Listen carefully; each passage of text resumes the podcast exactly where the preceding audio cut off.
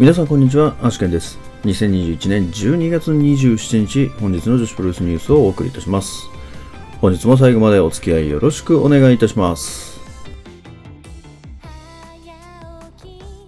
えそれでは本日もニューストピックスから参りたいと思います。えまずは YMG から1月30日アミスタ大会の対戦カードが決定しております。えシングルマッチ、春日萌香 VS 梅崎遥香。続けて2月14日の YMG アミスター大会も対戦カードが決定しておりまして、こちらはシングルマッチ、誠 VS 梅崎遥香となっております。続きまして、アイスリボンから12月31日、第5試合で行われますファンタスト IC 選手権試合のルールが決定しております。リング以外のどこでもフォールやギブアップを取れる Anywhere フォールマッチとなるということが発表されております。続きまして、東京女子プロレス第2回2人はプリンセスマックスハートトーナメントが1月8日から行われますけれども、こちらのですね、えータッグチームの組み合わせが決定しております。出場チームは12チームとなります。坂崎優香水木組、山下美優伊藤真希組、中島翔子ハイパーミソ組、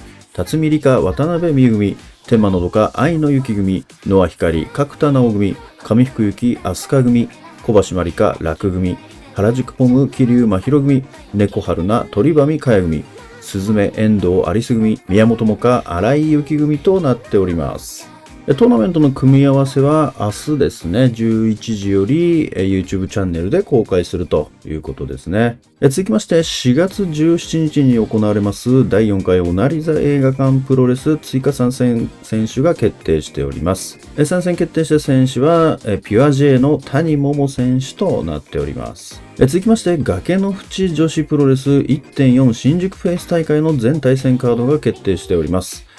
まず気泡の通りですね、ハードコアマッチ、クリス・ブルックス VS 鈴木鈴。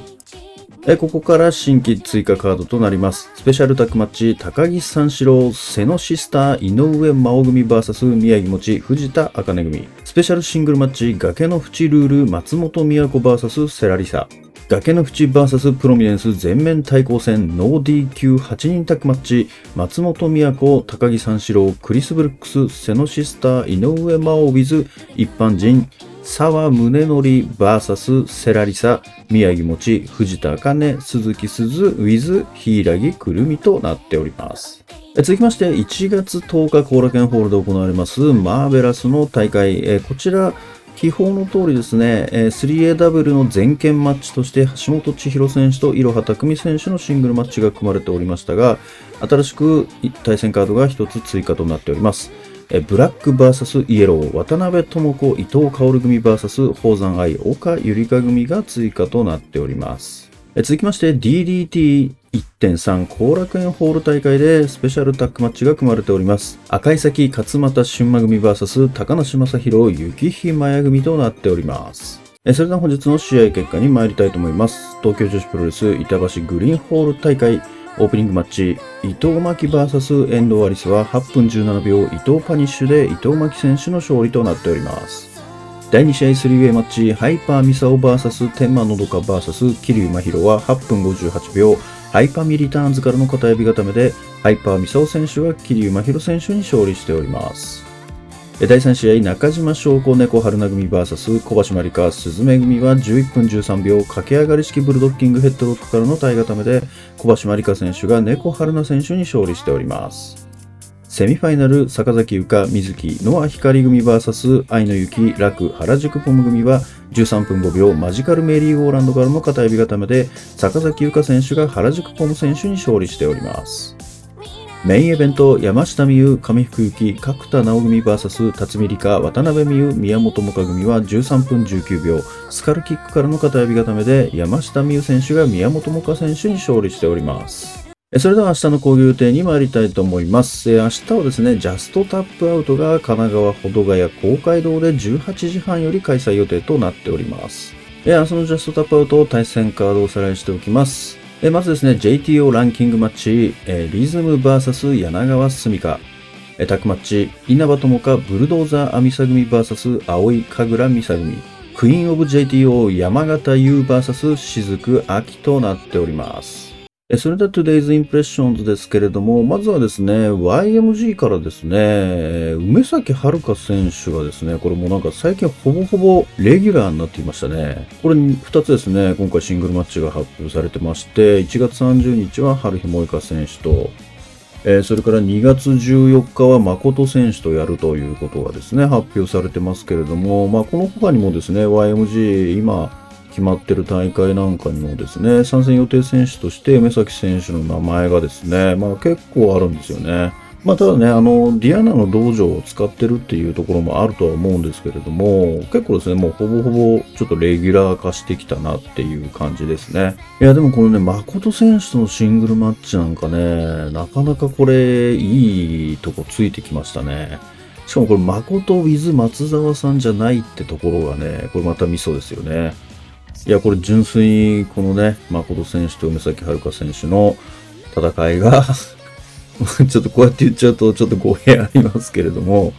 あの、誠選手と梅崎選手の戦い。まあ、これね、ルーツとして、やっぱりご存知の方も多いと思いますけれども、やっぱり誠選手もですね、梅崎選手も、やっぱり桜井美選手がですね、まあ、多少こうね、最初のそのルーツになってるところはありますから、やっぱりそういう部分でも、桜チルドレン同士の、まあ、対決ということでですね、やっぱり、この試合っていうのはなかなかね、こう、感慨深いものがあるというか、非常に楽しみなカードだなっていうふうに思いますよね。いや、これなんかあれだな、ちょっとさらっと流しましたけど、なんか、じっと見てたらめちゃくちゃ見たいカードになってきましたね、なんか。そうだな、これなんかそうだな、これかなりいいカードだな。これめちゃくちゃいいカードな気がしてきましたね。これは非常に見たい大会ですね。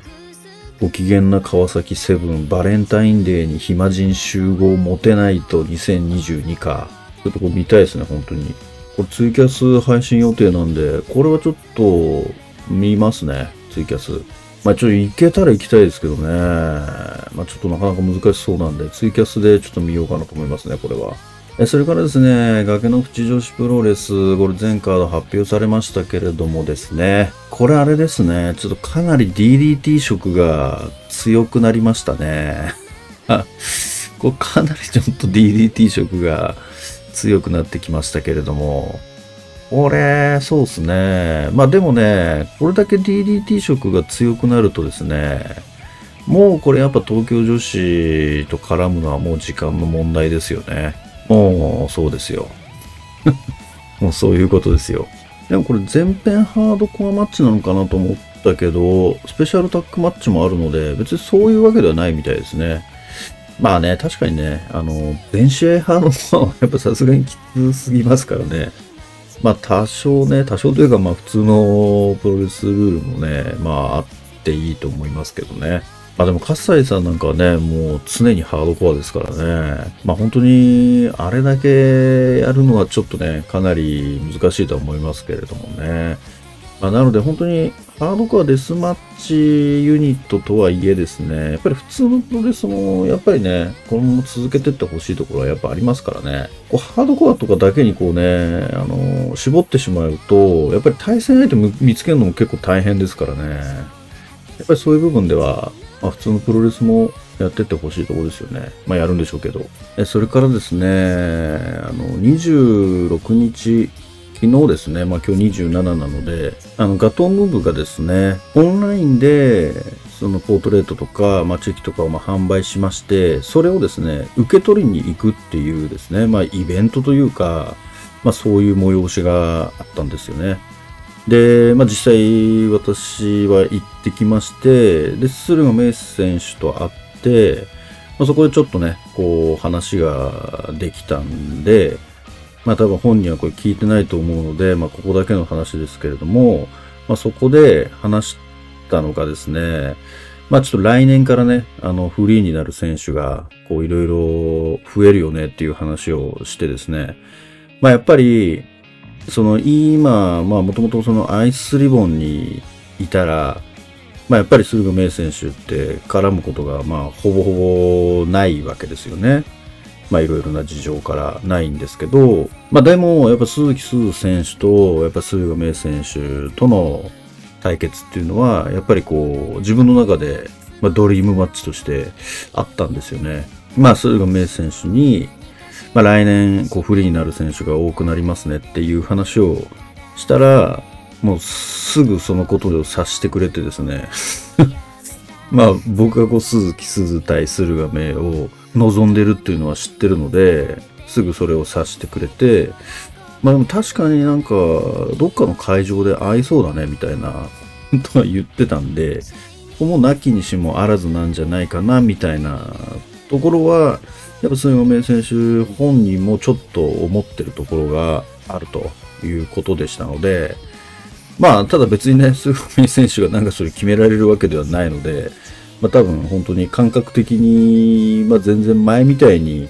全くないっていう感じじゃないよね、みたいな、まあそんなような話をしたっていうね、まあそういう話ですけれども、まあなので、まあ結構こう DDT グループとこう絡んでくれるのはですね、やっぱりガトムーブ自体も、やっぱり高梨選手とかがいる関係上ですね、やっぱり DDT グループってちょっと根強い関係あるので、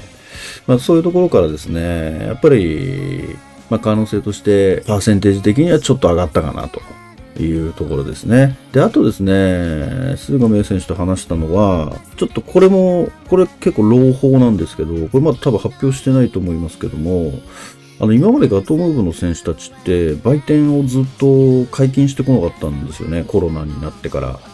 あの、他団体のところにこう出場しても、売店はやらなかったんですよね。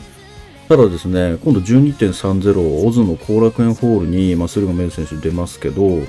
あ、それ行くよっていう話をしたら、売店やるんでって言ったんでですよね。で、えっつって、その、売店解禁するんだって言ったら、そこで解禁するらしいんですよ。まあ、なので、駿河明選手の売店をですね、待ってた方はもうかなり朗報です。12.30、駿河明売店解禁です。これもいいのかな、言って。言っていいのかもわかんないですけど、オズ、まあでも、オズさん次第だとは言ってましたけどね。オズさんがまあ売店良ければ、あの、やるって言って言ってたので、まあなので非常にですね、また楽しみですね。だからそういう意味ではですね、やっぱりここの絡み、この高梨選手と幸選手が組むっていうのもですね、前まではね、なんだろうな、別にダメなわけじゃないんでしょうけど、なんとなくちょっと考えにくかったというか、これだって高梨選手はガトームーブの現場監督であり、雪選手はまあアイスリボンだったわけですよね。だか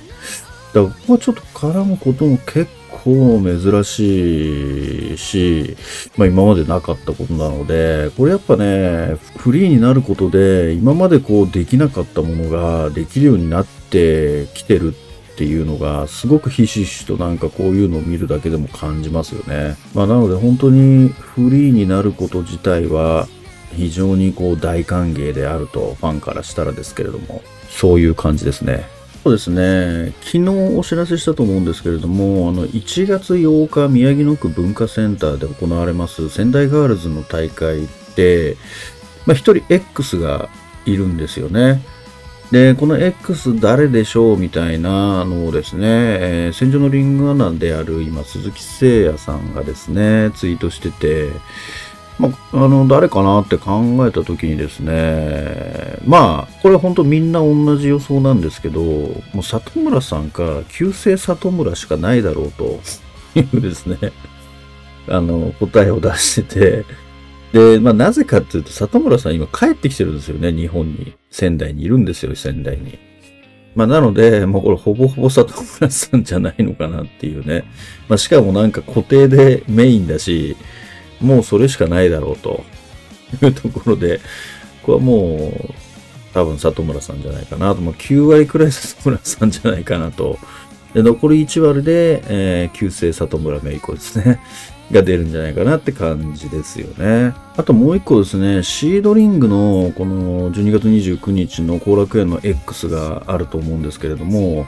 これもですね、まあ、ちょっと考えてみたんですけど、これひょっとしたらですけど、よしこ選手じゃないかなっていう気もちょっとしてます。まあ、というのもですね、今日よしこ選手がですね、ツイートで、その道場のリングの写真を上げてたんですよね。まあ、なので、これちょっと復帰が近いんじゃないかなっていうところをまあ示唆してるのかな。まあ、これ匂わせかなと